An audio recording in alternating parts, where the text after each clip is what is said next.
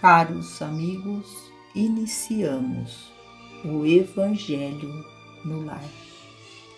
Rogamos a Deus, nosso Pai, que envie vossos emissários de luz, trabalhadores da vitória do bem, para que nos auxiliem em nosso processo de transformação, dando a cada um de nós o discernimento para dosarmos os nossos sentimentos e emoções e percebermos com maior clareza os extremismos íntimos que ainda vivemos irrefletidamente.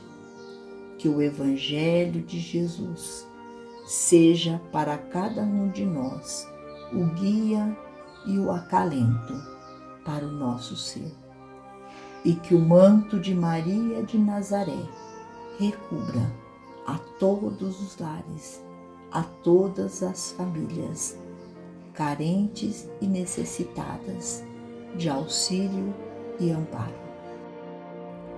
O grande tesouro. O corpo físico relativamente equilibrado é o grande tesouro da alma encarnada na Terra com ele, podes fortalecer os laços da fraternidade através da palavra, auxiliar o próximo pelos gestos de compreensão e socorro, amparar a vida e a natureza pelo trabalho das mãos, examinar a extensão das bênçãos divinas que te cercam por intermédio dos olhos, registrar as harmonias da criação com os ouvidos, traçar estradas de boa vizinhança com os pés e, sobretudo, enriquecer a própria experiência, amealhando eternas conquistas para a imortalidade, pelo exercício de tua mente e de teu coração na prática incessante do bem de posse da abençoada máquina física, podes resgatar o passado, iluminar o presente e engrandecer o futuro. Não te coloques, pois, à margem da luta, acusando o companheiro que recebeu a inquietante provação da riqueza material.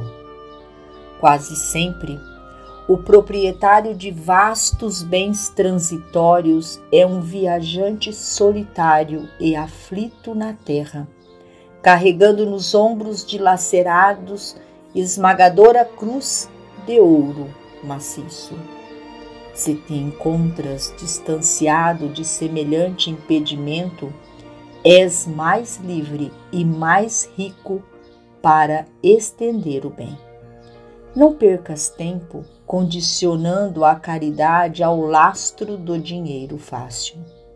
Ser útil ao companheiro que passa no mundo, suportando o peso de cofres incômodos, porque raros conhecem toda a responsabilidade daquele que foi chamado a distribuir os dons da terra.